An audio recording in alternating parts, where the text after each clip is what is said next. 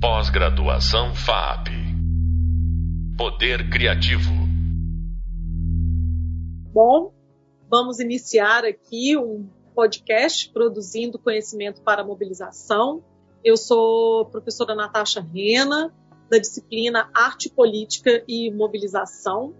E hoje nós vamos falar sobre os entrelaçamentos entre a universidade e a sociedade, sob a perspectiva de um jovem arquiteto que acaba de ser aprovado no programa de pós-graduação NPJU da Escola de Arquitetura da UFMG.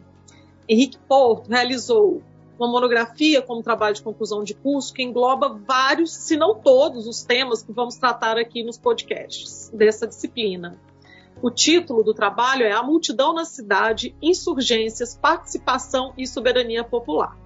O trabalho do Henrique apresenta um salto na produção do grupo de pesquisa indisciplinar, inclusive trazendo a geopolítica para a cena principal, realizando assim um papel importante de narrar historicamente a história do grupo de pesquisa e contextualizar é, o grupo junto às insurgências multitudinárias globais que ativaram é, o campo da arquitetura e do urbanismo da arte da política na segunda década do século XXI, como já tratamos aqui em outros podcasts. O link para a monografia do Henrique está na bibliografia do curso e fragmentos do seu trabalho cartográfico também vai aparecer aí no nosso Hub Leitura. Henrique, muito obrigado por você estar aqui conosco. É, eu queria iniciar essa conversa lendo um resumo da sua monografia. Eu sei que pode parecer estranho, mas eu acho que ele resume bem as questões que a gente vai colocar. Assim. Bom, então, abre aspas, os esforços no âmbito do pensamento sobre as cidades para a constituição de uma política urbana capaz de incorporar perspectivas imanentes aos territórios abordados, em detrimento de uma abordagem centralizadora e tecnocrática, nutrem uma forte conexão com o pensamento filosófico pós-estruturalista uma série de conceitos emergentes a partir de autores como Foucault, Deleuze e Guattari, a partir da segunda metade do século XX, tem grande incidência nas nascentes formas de se compreender a cidade, a partir desse período, e da mesma forma que a política urbana serve como meio de experimentação para vários desses autores. Nesse sentido, a ideia de multidão, conforme proposta por Hardinegger, traz uma perspectiva fortemente urbana que considera a cidade, sobretudo a metrópole, como espaço privilegiado para se aprender e transformar as dinâmicas econômicas, políticas, culturais e estéticas contemporâneas. Essa influência mútua entre o pensamento estruturalista, pós-estruturalista e o pensamento sobre as cidades parece se desenvolver de uma maneira particularmente interessante no Brasil, na medida em que, a partir da década de 80, o país passa a representar um espaço de intensas invenções culturais, políticas, ontológicas e também urbanísticas, Assim, as experiências brasileiras de busca pela incidência da vontade popular sobre os assuntos do Estado e, mais especificamente, sobre a política urbana, são fortemente atravessados por um debate filosófico entre a prevalência da ação estatal e do desenvolvimento e uma perspectiva da autonomia e da afirmação da diferença. Portanto, tendo como base reflexões de ordem urbanística, filosófica e estética, este trabalho se propõe a investigar essa meditação entre planejamento e autonomia, entre desenvolvimento e diferença na política urbana, tendo como foco as experiências do orçamento participativo de Belo Horizonte e as insurgências multitudinárias do ciclo de junho de 2013 na cidade e no Brasil como um todo. Bom, é, eu queria já aproveitar para fazer um link, né, com os outros podcasts, tanto da Bel, que tratou aqui sobre o orçamento participativo, é, e da Maíra, que falou aqui para gente sobre as insurgências multitudinárias do ciclo de 2013. Henrique, sua pesquisa foi considerada por muitos um trabalho de fôlego, né? Assim, tipo uma, uma escrita muito pertinente para o nosso contexto atual. Então, eu queria que você falasse um pouquinho sobre esse trabalho com essas características aí potentes é, das imagens que você produziu nele, né, das colagens que foram narrando junto com seu texto e produzindo outro tipo de engajamento das pessoas na leitura do seu trabalho, aí, com potencial artístico muito forte. Olá, é, então queria antes de mais nada agradecer muito a professora Natasha, né, agradecer também a FAAP e os alunos e alunas que nos escutam pelo privilégio da atenção de vocês e principalmente pela grande oportunidade né, de poder participar aqui com vocês desse curso tão interessante com o meu trabalho de conclusão de curso.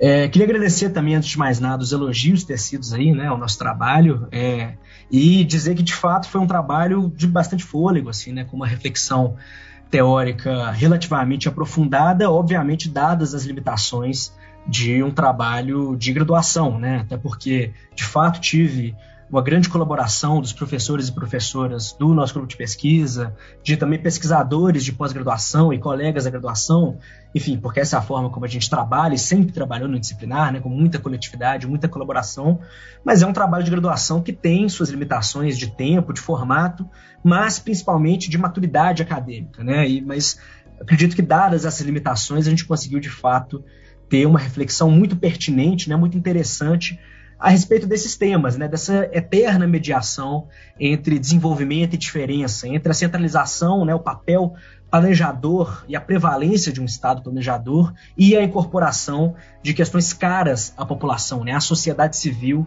na administração pública, na política urbana, no urbanismo, dentre vários outros campos. Né. É, mas eu acho que mais do que isso, mais do que essa perspectiva é, formalmente acadêmica, essa reflexão teórica, eu acredito que o mais interessante desse trabalho tenha sido, de fato, essa outra perspectiva que foge aos moldes tradicionais de um trabalho acadêmico, né? essa parte do trabalho que envolve essa mediação, né? essa, isso que ocorre em paralelo a essa reflexão teórica, uma outra reflexão de uma ordem estética, né? gráfica, e muitas vezes também, em alguma medida, né? uma reflexão que busca mobilizar afetos. Né? Isso porque é, eu acho que esse trabalho acabou sendo, né? até não era a intenção inicial, mas ele acabou sendo, de certa forma, um relato é, do trajeto né, do grupo de pesquisa interdisciplinar nesses últimos 10 anos. Né, um disciplinar que se inicia ali em meados de 2012 e 2013 é, e do qual eu passo a fazer parte a partir de 2017, portanto, mais ou menos metade desse tempo. É, então, relatar um pouco essa história, para relatar um pouco tudo que aconteceu nesses últimos 10 anos, a gente poderia ter simplesmente analisado é, a produção acadêmica do grupo, né, buscando avaliar ali mais ou menos o posicionamento político, teórico é, do grupo ao longo do tempo, então dos diferentes pesquisadores e pesquisadoras que compuseram essa rede é, ao longo desse trajeto, mas nos parecia muito mais interessante do que isso reunir, né, buscar recompor uma rede que foi composta ao longo desse tempo de práticas, de afetos é, e dessa série de é, produções inovadoras que foram feitas no âmbito da política urbana, do urbanismo, da arte e do ativismo. Né? É, nesse sentido, é, a gente tinha que mobilizar algo que era muito maior do que nós mesmos nessa rede. Né? Tanto pelo fato de que minha participação é, nesse processo todo é restrita, né? porque cronologicamente eu fiz parte apenas de metade do tempo, e em termos procedimentais, de muito menos do que isso. Né? O grupo se desdobrava em várias ramificações. É, justamente para isso a gente teve que ir atrás de recolher um pouco esse material estético, essa produção é, audiovisual, então ir atrás é, de tudo isso que era composto nesse cotidiano das lutas, que era muito presente na produção do indisciplinar é, nesse tempo todo.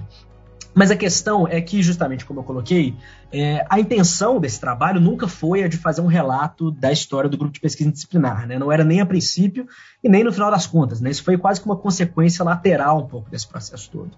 A nossa ideia, a princípio, era tratar de política urbana, né, de participação popular na política urbana, para ser mais exato. Né? É, a gente, eu fazia parte no momento, e ainda faço até hoje, de uma vertente do nosso grupo de pesquisa que lidava com participação popular, né, com orçamento participativo, e a nossa ideia era de fazer um trabalho acadêmico que lidasse, né, que levantasse dados socioeconômicos, políticos, né, voltados um pouco para a ciência política, é, para uma análise até etnográfica, em alguma medida, que pudesse subsidiar uma evolução né, no âmbito das políticas públicas é, para esse campo da participação popular. Mas isso, à medida que a gente foi nos envolvendo e desenvolvendo esse trabalho, é, isso foi nos parecendo cada vez mais restrito e foi, foi fazendo cada vez menos sentido ter essa análise puramente acadêmica desse nosso objeto de pesquisa. Né? É, isso porque foi ficando cada vez mais claro que um determinado posicionamento que a gente apresentava ali perante a política urbana é, era muito pouco óbvio tanto para nós mesmos, como principalmente para aqueles que iriam ter contato com o nosso trabalho à medida que ele estivesse pronto. Né?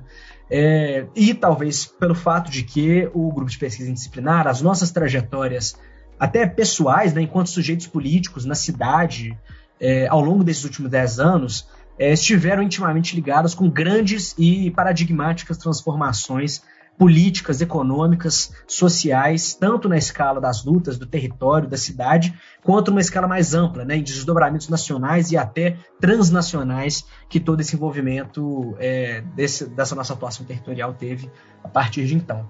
Justamente por isso que a gente entendeu que a gente precisava dar um certo passo atrás. Antes de fazer essa produção mais acadêmica, mais dura, mais focada é, em processos políticos particulares, a gente precisava talvez incidir um pouco no âmbito do pensamento sobre as cidades, né? Nesse ponto, a gente faz até, de certa forma, uma certa promiscuidade acadêmica, né? Porque o tradicional é que se trate, se fale de pensamento apenas grandes pensadores e pensadoras com uma grande trajetória acadêmica, mas nesse ponto a gente tentou se alimentar um pouco da, da nossa base é, metodológica, filosófica e procedimental, né, que a gente traz um pouco a partir do, da filosofia pós-estruturalista, né, da filosofia da diferença, a partir do Deleuze e do Guattari, principalmente, que consideram que a filosofia, ou então o pensamento, seria muito mais próximo da arte do que da ciência. Né? Nesse sentido, a ideia do pensamento enquanto criação.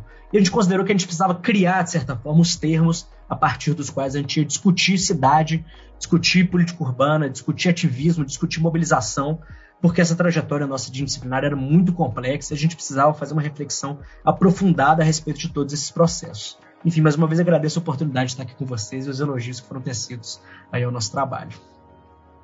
Henrique, eu queria que você falasse agora, né, que você já fez uma contextualização mais ampla é, do seu papel aí no grupo de pesquisa, que você falasse é, da possibilidade, da potência da participação da universidade atuando junto com a luta política, né? As lutas urbanas com a luta política como um todo, né? Como que você vê é, a relação da ciência e do conhecimento técnico para a produção de conteúdos de mobilização ativista, né?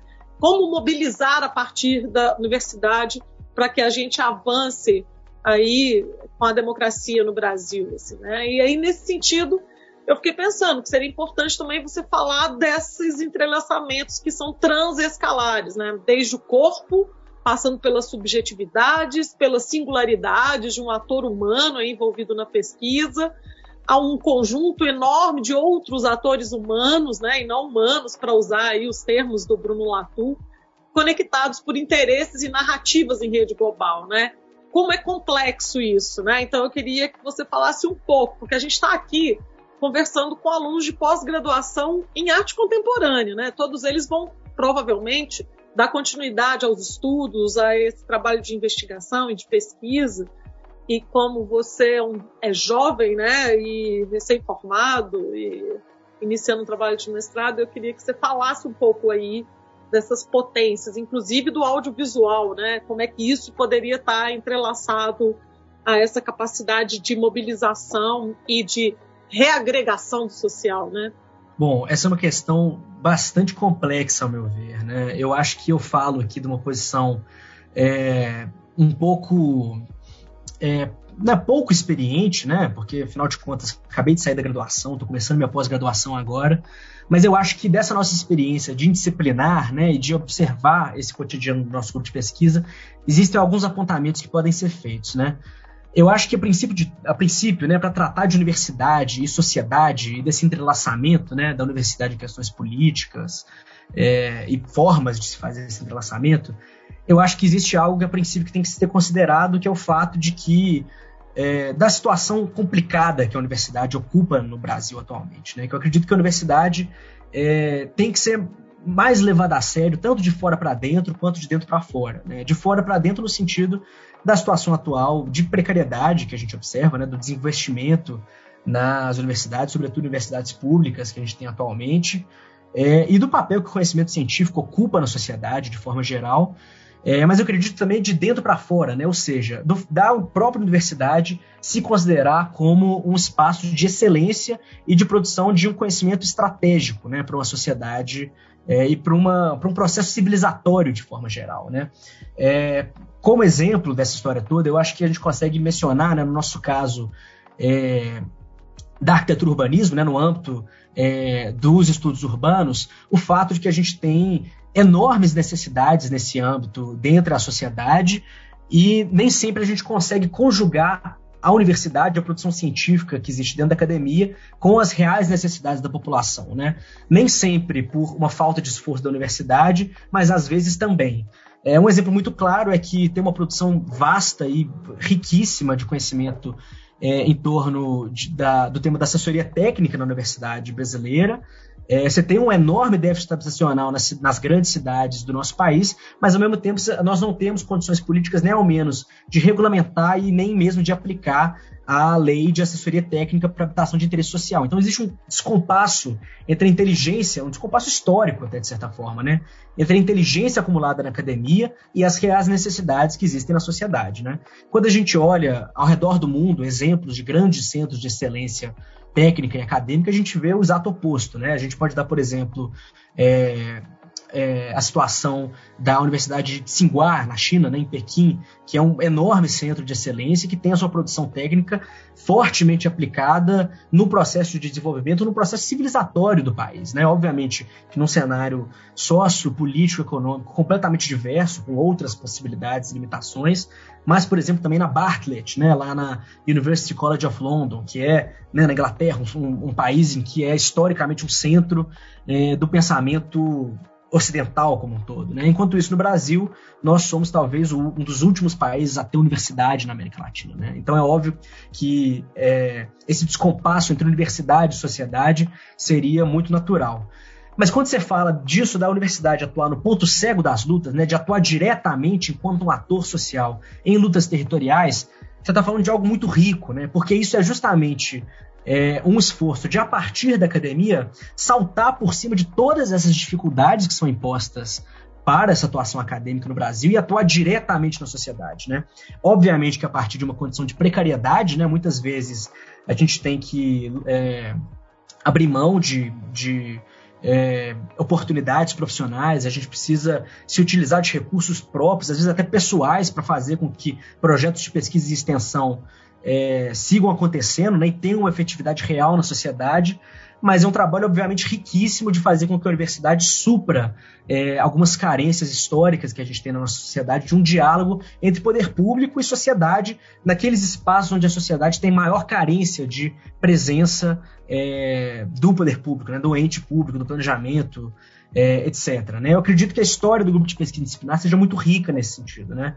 É, provavelmente isso já foi mencionado em alguns outros episódios, né, outras aulas desse curso, mas eu acho que é muito emblemático o caso da atuação do grupo de pesquisa na zona cultural, na região central de Belo Horizonte, no qual se tinha uma disputa aparentemente muito localizada né, da polícia com um grupo de artistas, né, de MCs envolvidos ali na, na, na no processo ali do duelo de MCs, que na realidade o grupo de pesquisa foi demonstrar que era uma disputa territorial envolvida em grandes processos políticos e econômicos é, de uma operação urbana consorciada que visava né, um processo de financiarização é, do território urbano. Né? Então, essa atuação do grupo de pesquisa da universidade, não enquanto um ator privilegiado que observa de cima para baixo os processos políticos é, sociais e artísticos que se desenvolvem na sociedade, mas sim como mais um ator que se coloca ao lado desses processos. Ao mesmo tempo, eu acredito que a história do grupo de pesquisa indisciplinar seja também elucidativa de um certo ponto cego da própria universidade, né? não só um ponto cego das lutas. Isso porque, como né, isso é algo que a gente buscou demonstrar até na minha monografia, é, ao, aos poucos, né, ao longo do tempo, a gente foi constatando de que vários desses processos políticos, sociais, artísticos com os quais o grupo se envolveu, fizeram parte, é, de maneira consciente ou não, de um processo de desmantelamento de um projeto de desenvolvimento nacional que era é, que era executado em escala nacional naquele momento, né? Que mesmo com diversas contradições limitações, era um projeto que caminhava por uma melhoria das condições de vida da população é, uma melhoria real das condições de vida da população. Né? Então, de certa forma, a gente enxerga algumas ciladas que existem também da universidade não se enxergar enquanto um centro de produção de conhecimento estratégico. Né? E isso levanta uma série de questionamentos muito delicados. Né? Como solucionar essa questão? Né? Será que uma coordenação um pouco maior entre uma ação estatal e a atuação da universidade poderia sanar esse problema? Ou então, ou então até uma coordenação é, dessa atuação acadêmica com entes é, da iniciativa privada, ou então um certo planejamento do papel da produção científica é, por uma perspectiva de política pública, mas ao mesmo tempo, até que ponto que esse tipo de reflexão, esse tipo de iniciativa não feriria a, a autonomia universitária, né? É, eu acredito que de maneira incipiente, de certa forma, a gente chegou a algumas, alguns apontamentos para a solução dessas questões na, no processo de constituição da minha monografia. Né? Eu acredito que talvez uma das mais interessantes saídas que a gente enxerga para esse tipo de questão é a valorização do pensamento né, é, científico, mas também estético, também artístico, de captar um pouco essas contradições e essas questões delicadas que emergem a partir de um, uma observação da realidade é, não, não é, enquadrada em, em categorias pré-estabelecidas, mas sim a partir de uma leitura fluida e é, compreensiva da realidade, e outra que eu, que eu, considero mais importante até, que é a incorporação da voz da população como ente central. Né? E eu acredito que é, nessa perspectiva, é, essa atuação é, artística, audiovisual, de dar voz é, aos atores com que se lida nesse processo cartográfico é importantíssimo. Né? Eu acho que é, isso é uma perspectiva muito explorada na história de pesquisa disciplinar, de ter um certo protagonismo das lutas sociais enquanto mediadores, enquanto é, aqueles que vociferam as reais necessidades que têm que ser lidadas ali naquele contexto e nessa atuação da universidade de saltar por cima de todas essas dificuldades estabelecidas. Henrique, foi muito, muito, muito bom falar com você. Eu acho que você faz uma leitura é, além de precisa, né, de vários processos aí que relacionam grupos de pesquisa e, e a sociedade como um todo, mas já contextualizando isso com possibilidades políticas aí de envolvimento, né, um envolvimento mais forte da universidade, uma retomada do envolvimento da universidade com políticas públicas também, né, é, para que isso, para que a gente deixe de cair nas ciladas, talvez, de um autonomismo exagerado da sociedade, né, da sociedade civil e desse, dessa discussão. Daí, eu, para antes de encerrar, eu queria falar também, né, que a gente, assim, o projeto Cartografia da Percepção do Orçamento Participativo em Belo Horizonte, que você está envolvido, você cita aí, né, nesse projeto, a gente é, no meio do processo, né, participando de uma mostra cultural, né, do evento Universidade e Cidade, aí durante a pandemia, a gente vai descobrir, fomos convidados, né, para participar dessa mostra, a gente descobre que dentre os 17 centros culturais que foram criados com política pública, né, 15 deles haviam sido é, não, não só contemplados, mas antes disso eles foram é, é, é, solicitados pela própria comunidade local, pela própria regional, pelos próprios territórios populares para serem construídos, né? E isso para gente foi uma grata surpresa, né? Saber que faz parte da demanda social, né? Ao lado e às vezes à frente de postos de saúde, hospitais, escolas, creches, obras de infraestrutura, a cultura, né? Então aí pensando que a gente está num curso de arte contemporânea, né, e que os alunos que estão nos ouvindo, assim, é que a cultura ela é muito importante numa sociedade e ela é muito importante também numa sociedade que existem aí, né, que contém uma série de comunidades de estado de vulnerabilidade social e que precisam de lugares de fala, né, precisam dar voz às suas demandas. E a arte e a cultura acaba sendo um, uma forma, uma plataforma, um dispositivo, um modo de ser, de fazer, né, que amplifica esses desejos, né? Então, eu queria falar sobre isso aqui para a gente encerrar. Queria te agradecer muitíssimo pela sua participação nesse podcast. E, bom, é isso. E agora a gente vai falar um pouquinho sobre o próximo podcast, que aí a gente vai focar é, numa atuação específica que a gente realizou na Pedreira Prado Lopes, né, a favela mais antiga de Belo Horizonte. É, nós vamos falar sobre essa pesquisa cartográfica realizada nesse território e que eu coordenei junto à professora Marcela Brandão, né, o projeto Territórios Populares.